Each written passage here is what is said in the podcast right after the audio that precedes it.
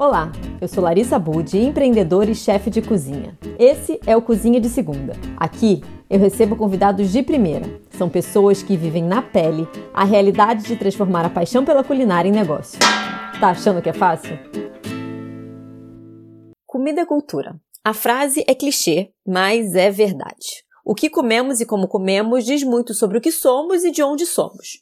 Agora imagina ser antropóloga, trabalhar com gastronomia e ainda por cima ser imigrante. Essa é a história da Joana, uma grande amiga, parceira e fundadora do Cuisine Rouge, uma empresa que já passou por algumas transformações ao longo dos seus seis anos de existência, mas que tem em sua essência um olhar coletivo, cultural e local sobre a gastronomia. A Joana é dessas mulheres que não tem medo de mudar e nessa conversa ela conta como a trajetória da vida dela se transformou na profissão e numa empresa. Ju, super obrigada por você ter aceitado participar. E vamos começar falando o seguinte: você, minha conterrânea, lá de Barra do Piraí, e hoje você mora na França, mas nessa sua trajetória profissional você já passou por vários lugares, e isso reflete muito nos valores do seu projeto, que é o Cozinha Rouge.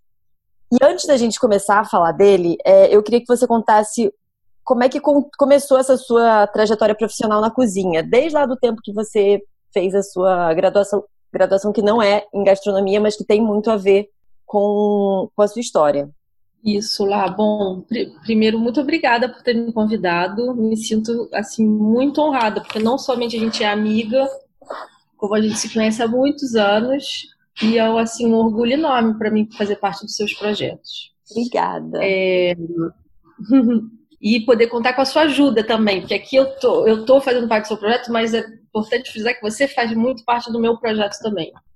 E é muito bom poder trocar, a gente fica muito menos solitário, né, de encontrar outras pessoas que têm a mesma, que, que vivem e se colocam as mesmas questões que você. Então não tem preço essa troca, é realmente muito, muito importante. É, isso é verdade. É, mas então, para falar de cozinha russa, da minha trajetória na cozinha. Minha trajetória na cozinha começa desde muito, muito cedo. Eu sempre fui cozinheira, pequenininha. Sempre ia para a cozinha misturar coisa. Se não dava para ser na cozinha, era na, no jardim misturando folha com terra. E quando brincava de boneca, sempre tinha um, um pratinho, um negocinho.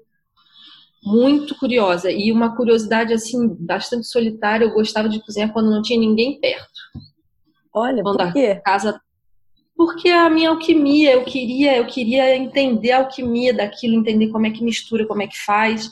Aí quando, quando eu podia perguntar para alguém, sim, mas o que eu gostava era de ir sozinha e ir inventando e misturando e fazendo besteira e é uma, um processo assim, bem solitário. Até hoje ainda é. Eu gosto muito de, de, de me relacionar com a textura daquilo que eu estou fazendo. É uma coisa muito muito focada assim na melhor textura, no melhor sabor, na cor, na como é que vibra a cor, como é que não sei. É, é aquela aquela cozinha mental ali de, de, dos testes. E, e aí quando eu fui tive que, que optar por uma sempre fui muito manual em geral em várias a minha primeira profissão mesmo foi fazer bijuteria e aí eu tive que escolher uma profissão, né? Fazer faculdade. O que, que vamos fazer? 18 anos. Eu não escolhi nada manual, engraçado. Eu não, não na, naquele momento, né, naquela encruzilhada ali da vida, eu não sabia que eu podia ser algo manual. Eu achava que essa hora de escolher profissão, que a, que a coisa do manual era algo mais de hobby, mais do terreno do íntimo os meus bordados, as minhas bijuterias, a minha relação com, a, com, a com plantas também. Que, a, a cozinha, para mim, sempre teve muito relacionado à, à, plantação, a cultivo. Eu sempre tive horta, desde pequena. Eu sempre tive herbário, eu sempre tive uma estufinha, sempre plantei feijão, sempre tive bicho. Então, é, coisa, é realmente uma relação com a natureza. E aí, na hora, né, nessa coisa da faculdade, a gente não pensa muito, né? Na época, eu, que eu fui orientado, que eu entendia que era que eu precisava fazer algo mais acadêmico, algo com cara de profissão. E aí, nas conversas e com a minha mãe, que me ajudou a, a tomar opção, a, to, a, a, compreender né, que caminho tomar, eu tinha escolhido entre psicologia e ciências sociais. Passei nos dois e acabei optando por ciências sociais. E aí eu fui fazer ciências sociais sem saber exatamente o que era. E eu fui entendendo que e, e, no Brasil a gente, quando faz ciências sociais, a gente estuda três áreas das ciências sociais, três campos, que são as ciências políticas, a antropologia e a sociologia. E aos poucos, ao longo da sua formação, você vai dire, dire, direcionando. Essa faculdade que eu fiz, você ia dirigindo até o momento de escrever seu, seu sua monografia final. E foi se definindo antropologia para mim. Porque hum, eu acho que no fundo de mim tinha essa coisa do, da, da, relação com o objeto, com a, com a estética, com hábitos, com as, a motivação das pessoas para se comportarem culturalmente de uma certa maneira. E o, o, a lente antropológica sempre foi a que mais se encaixou na minha personalidade. E aí eu descobri no, nos últimos anos de faculdade que existia essa área de antropologia da alimentação. Aí, quando eu ouvi esse nome pela primeira vez, eu meu corpo todo já. Uh, numa aula de metodologia, é, onde a gente tinha que fazer cada um na sua, no seu olhar diferente, a gente ia observar o mesmo objeto que era uma feira urbana, uma feira de, de fim de semana urbana. Aí tinham os caras de ciência política que estavam lá investigando, estavam observando como é que era a relação dos, dos feirantes com os fornecedores, as relações políticas, não sei o quê. Tinha os sociólogos é, observando as relações sociais ou em torno do alimento, quem consumia, faixa etária, nananã, e gente como eu que estava observando por que, que a pessoa, por, por que, que aquela feira se dava daquela maneira, por que, que as pessoas escolhiam aquela maneira de se alimentar, qual é a, a, função simbólica de uma feira urbana, o que, que aquilo repre, representa para aquela cultura, para aquela localidade. E, e, aí, eu, aí eu fiz a minha primeira pesquisa em antropologia da alimentação, que foi uma, uma pesquisa sobre o angu do Gomes, que foi um prato muito consumido no Rio de Janeiro dos anos 20 aos anos 80. Foi um, um português, acho que tem uma história de que ele era meio que casado, tinha uma, um caso com uma africana, e eles começaram a vender esse angu, que era um angu cheio de miúdos, um molho cheio de de miúdos, de vísceras de porco ou de boi com tomate. É uma polenta com um molho. E esse prato sempre foi servido muito na madrugada do, do carioca, na saída das festas, das gafieiras ou dos trabalhadores que ficavam até tarde. E muito naquela zona ali, Praça 15, Barca Rio Niterói, das pessoas fazendo movimento de trabalho de, e da noite. E é um prato barato que alimenta e que tinha uma função simbólica ali muito importante. E nessa, nessa feira que eu fui pesquisar, a feira, era a feira de antiguidades da Praça 15, e ainda tem lá Angu, do Gomes. Antes do Neto, que parece que o neto desse Gomes hoje tem uma, um, um bar. O Angu do Gomes virou um pouco, está mais na moda esses últimos anos. E aí eu comecei a entrar nesse universo e descobrir se o Gomes ainda estava vivo. E, na época ele ainda estava vivo, um dos, um dos últimos, só que ele estava foragido numa praça no centro da cidade que era uma colônia portuguesa, que é ainda uma colônia portuguesa, Praça da Alegria. Ele morava, ele estava escondido de toda a mídia porque ele devia muita gente, a, a empresa faliu. E eu cheguei a tocar a campainha, falar, ver o Gomes, mas ele não disse quem era. Eu, eu, eu falei com a mulher dele e ele saiu por uma porta lateral. E aí depois eu descobri que era um momento delicado ali para ele, ele não, ele não revelava quem era, por outros informantes ali do bairro. E aí eu vi que aquela pessoa que eu vi de costas sair, que passou do meu lado, era ele.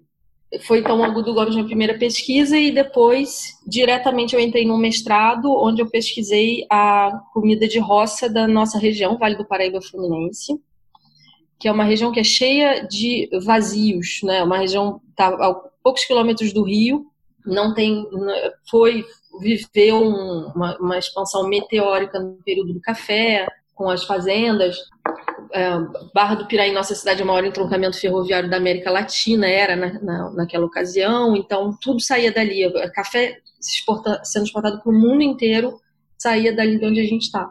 E ali, logicamente, como qualquer território da face da Terra, existe uma cultura alimentar, existe um, um conjunto de práticas que caracterizam a região, ou caracterizam o perfil populacional, que caracterizam a, a, o bioma ali daquela região. Então, punks, na época esse nome não estava muito na moda também, como eu fiz pesquisa, punks da, da nossa região.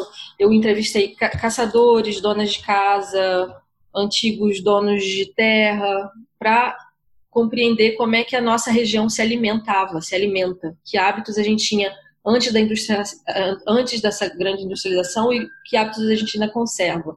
Quais eram as eu aprendi a identificar muita planta, conheci muita coisa, muita muito bicho, muito peixe.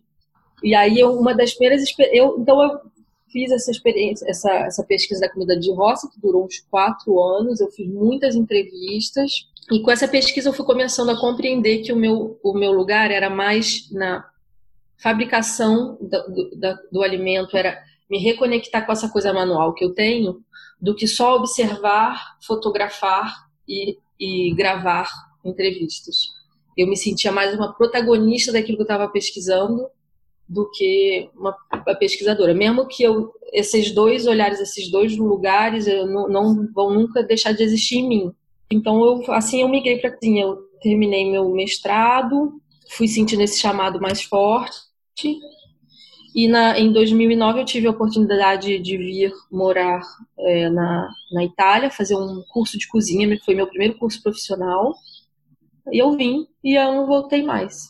Aí depois eu fui para França, vim para França e estou aqui. Fiz várias formações aqui, é, sempre falando do meu passado acadêmico, mas nem todo mundo compreendendo, mas sempre esse discurso, essa maneira de observar e de cozinhar presente, né? E, e sendo uma antropóloga expatriada, cozinheira, o exercício do, do, do olhar, do, do, né, de, de compreender como cada um consome, como cada um sente os sabores, como cada um se apropria do alimento, é muito interessante, é muito. Cada cliente cada, cada amigo que prova, cada comentário sobre um prato brasileiro, ou, ou cada observação minha sobre uma, um hábito gustativo francês é sempre muito é sempre muito rico. E aí Cuisine Rouge nasce nasce disso tudo, da confluência de, disso tudo que eu sou. É uma empresa é, de uma de alguém que, que não está no, seu país de origem e que que, é, que se formou em antropologia, que é uma antropóloga da, da alimentação, que luta para virar uma empresária, né, para fazer realmente existir sua empresa no, no nosso mundo capitalista contemporâneo, sem deixar os, as, o meu olhar, a minha maneira de ver as coisas, e aprendendo e tentando expandir meus limites e ganhar saberes que eu não estudei. Eu não sou uma gestora né, com um diploma. Eu tenho um espírito de gestora, mas eu não sou. Eu sou uma cozinheira, antropóloga, que estou aprendendo no, no, processo. Já há seis anos que essa empresa existe, estou aprendendo a, a gerenciar minhas contas, minha contabilidade, a relação com meus clientes. E o mais bacana de tudo tem sido a aventura humana de, de ter uma empresa e e lidar com pessoas que trabalham com você, colaboradores. Isso é o que eu mais gosto. De, e, e, e, vai na veia de lá onde o seu limite precisa expandir mesmo. É, eu acho que assim, isso, isso reflete essa, essa, sua. Esse seu não saber, ele reflete na forma como você lida com a gestão de tudo. Não só assim, em termos de empresa, mas até no dia a dia do cozinhar. Você está sempre querendo agregar e, e, passar, e dividir, e conhecer um. trocar mesmo conhecimento. E é. uma coisa que eu ia falar, é, que eu acho que assim, eu, eu ia falar antes que o Cozinho Rústico ele começou como um projeto itinerante, mas, a, mas sempre muito ligado à sua raiz. Você tem uma questão muito forte da sua raiz. É, antes da gente entrar nessa questão de ser colaborativo, que eu acho que isso está chegando hoje, nessa nova etapa do Cozinho Rústico, que você está montando uma escola de cozinha, eu queria que você falasse como é. Você trabalha muito a gastronomia em termos de raiz, raiz sua e raiz de onde você está. E como é que você consegue esse encontro com esse lugar que você está? A coisa da itinerância, acho que vai sempre me acompanhar. Eu, eu, eu gosto de saber que eu posso estar em vários lugares ao mesmo tempo. Eu gosto de saber que quando eu estou no Brasil eu posso dar aulas, que quando eu estava em Paris eu tinha eu, meu primeiro espaço de cozinha, por exemplo, foi um espaço alternativo efêmero. Ele foi um espaço no seio de uma associação que chama Platô Urban, que ocupa espaços abandonados e, e oferece a um baixíssimo custo para jovens empreendedores. Durou dois anos essa primeira experiência e foi fundamental para eu poder estruturar a, a, minha empresa. A coisa do cooperativo, ela já está, ela está desde, desde não é de agora, ela já está do platô urbano e mesmo um pouco antes, porque o que me levou a conseguir essa cozinha foi é, ser uma das chefes convidadas de uma associação que chamava Frigampone, que é uma associação que usava ingredientes invendidos eh, que seriam jogados no lixo e a gente fazia refeições a preço livre num antigo squat lá de Paris, que depois virou possessão, eles conseguiram a posse. Então foi trabalhando com eles durante dois anos que eu acabei conseguindo esse meu espaço e já, da, já é, eu acho que eu, eu, vou dizer que o cooperativo começou quando eu acabei a minha escola mais mais formadora assim, mais institucional que foi a Lenotre. Eu fiz essa escola, que é uma escola voltada para patisserie e para treter, tudo que é catering. É, enfim, foi o caminho que eu fiz. Foi quando eu saí dessa escola e tudo que eu vivi nessa escola que me fez entender que, é, que as, as, coisas precisam funcionar de outra maneira. E aí foi lá que foi, a partir daí que eu fui para o Frigampone e comecei a, a, colaborar com uma série de projetos mais alternativos de comunidades na internet, sites colaborativos e essa e a, e a associação. E aí chegando até o Frigampone e chegando até agora aqui no sul, que eu cheguei aqui via uma cooperativa. Eu achei uma cooperativa que precisava de uma cozinheira e eu queria me instalar nessa cidade e ser a cozinheira deles. Quando a minha cozinha efêmera acabou em Paris, eu tinha, eu tinha investido em equipamento, eu tinha todo um arsenal. Tive que deixar em stand-by durante um ano até conseguir me encontrar o próximo passo. Eu não estava certa do que eu ia fazer. É, aí eu acabei trabalhando num restaurante nesse esse entretempo e encontrei, então, depois da experiência do restaurante, eu consegui encontrar essa cooperativa. E aí eu vim para cá, eu estava pronta para inclusive vender todo o meu equipamento para essa cooperativa e ser a chefe deles. Mas finalmente, é, observando, né, aprendendo e vendo como é que essa questão da, dos recursos humanos no, no, né, nesses projetos colaborativos ele não é muito simples, ele às vezes é bem o contrário do que ele se diz ser. Eu, eu senti que ali não era um terreno é, seguro de jeito nenhum. Tinha já muitos conflitos antes mesmo de eu ser contratada, eu já observava é, distribuição de poder, é, menos du, discurso duplo, faz uma coisa e fala outra, enfim. Ali eu vi, não. Aí eu consegui uma. Eu estou morando numa casa que tem uma, um, um, espaço profissional, é um, um, contrato misto. E eu, quando eu escolhi essa casa, eu falei: bom, se não der certo na cooperativa, pelo menos eu tenho uma solução.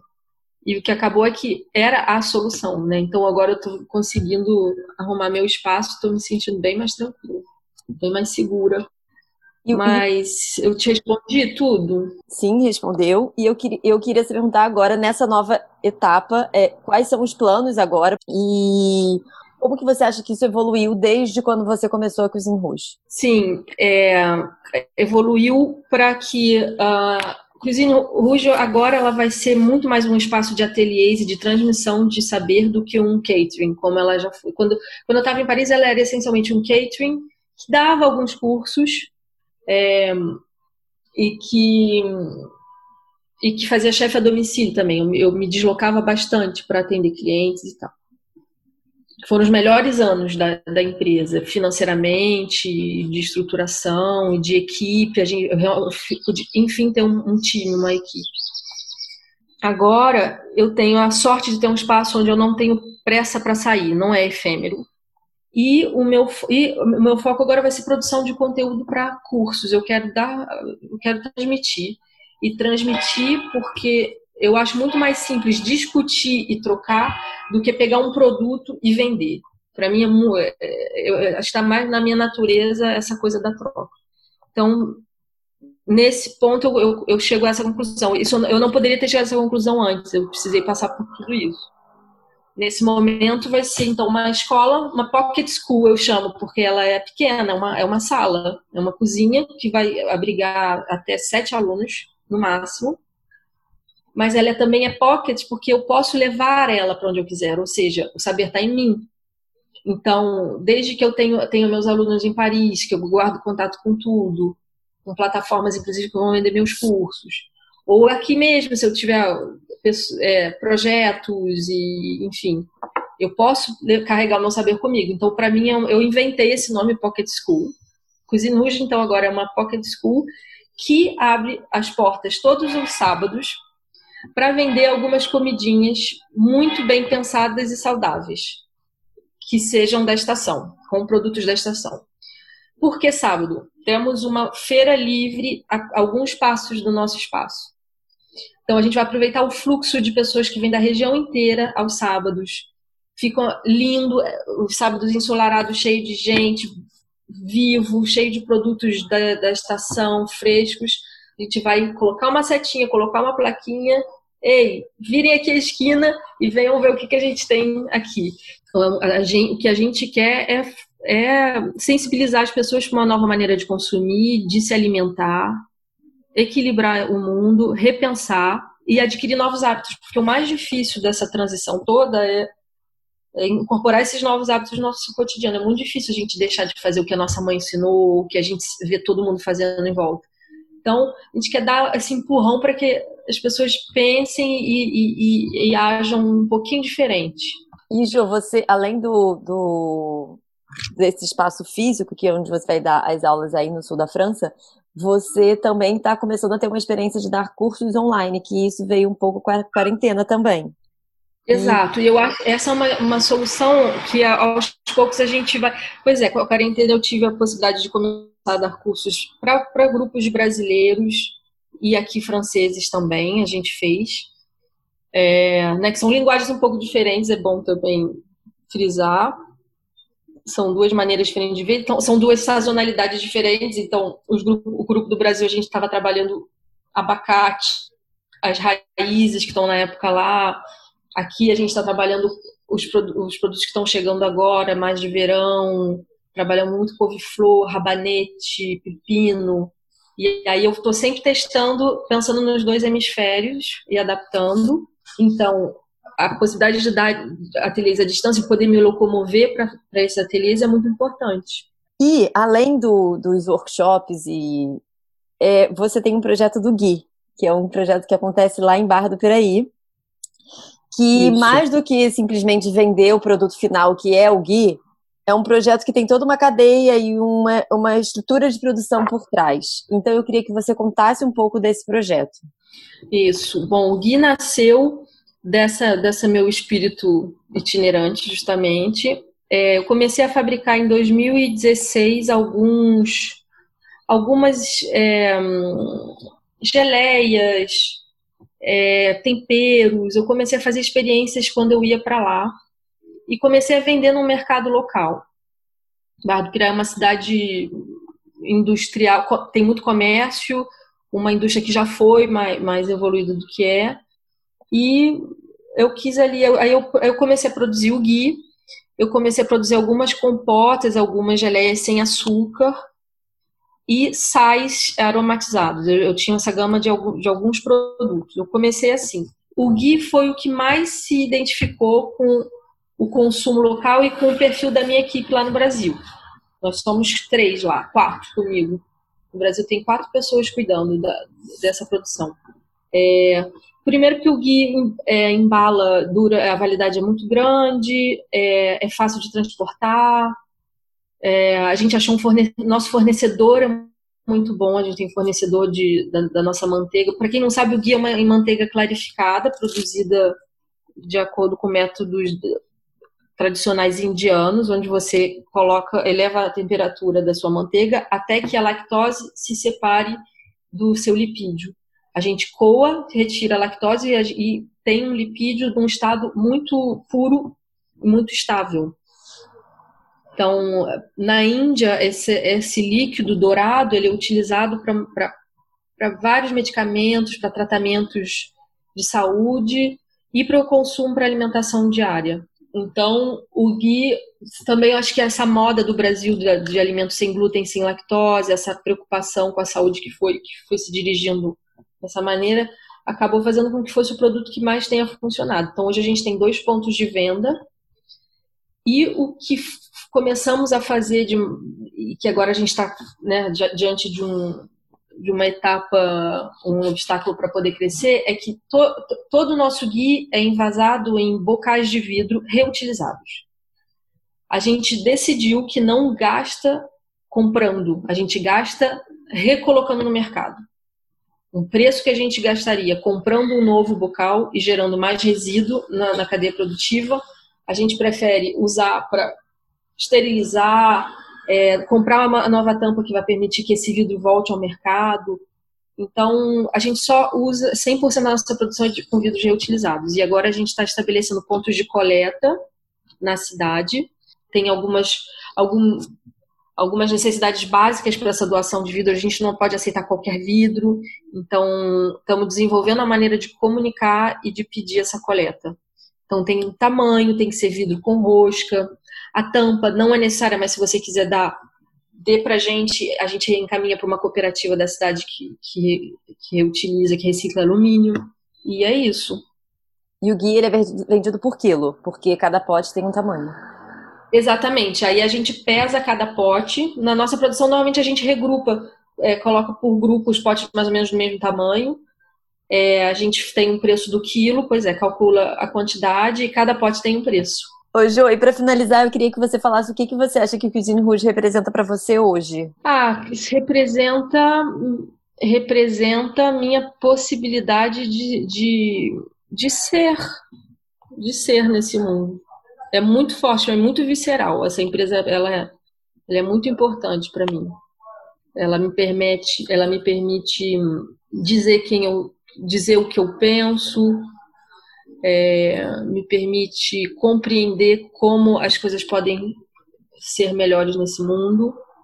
Ela me permite encontrar o equilíbrio, os ajustes necessários.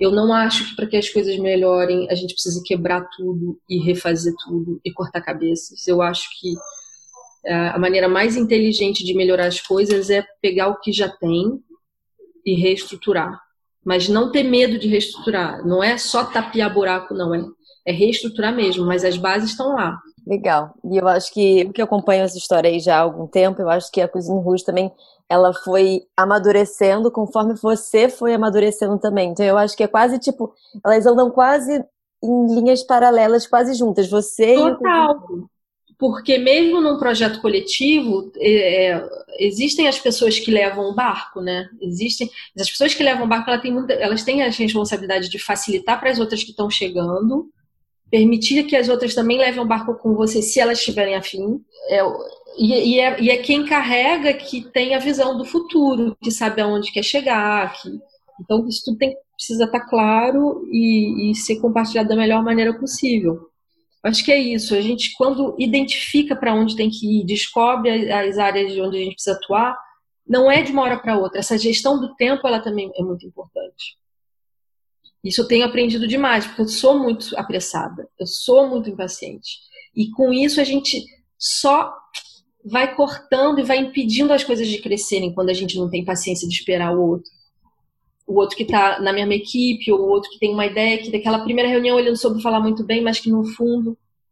Né? Então, esse tempo das coisas, uma maneira de empreender com mais com uma sabedoria do tempo, com, com respeito do tempo de cada um, de cada coisa.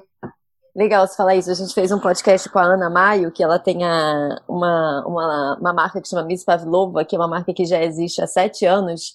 E ela fala muito sobre isso. Ela fala assim: ah, às vezes as pessoas me perguntam o que, que, que, que, que é o sucesso de negócio. Ela fala: o que, que é preciso para o sucesso do negócio? Ela fala: é o tempo. Porque com o tempo que você vai crescendo, que você vai amadurecendo, que você vai entendendo até o que, que é o seu negócio. Exatamente. O que é o seu negócio, o que é você, como é que você se sente bem naquilo. E quanto melhor você se sente, quanto mais liberdade e calma, melhor você pode fazer uma coisa. Claro, vão ter momentos chaves que você vai precisar dar uma acelerada. O tempo das coisas é, é o tempo para coisa é, perenizar, mas também o tempo de cada coisa. Como é a cozinha, né? Como é.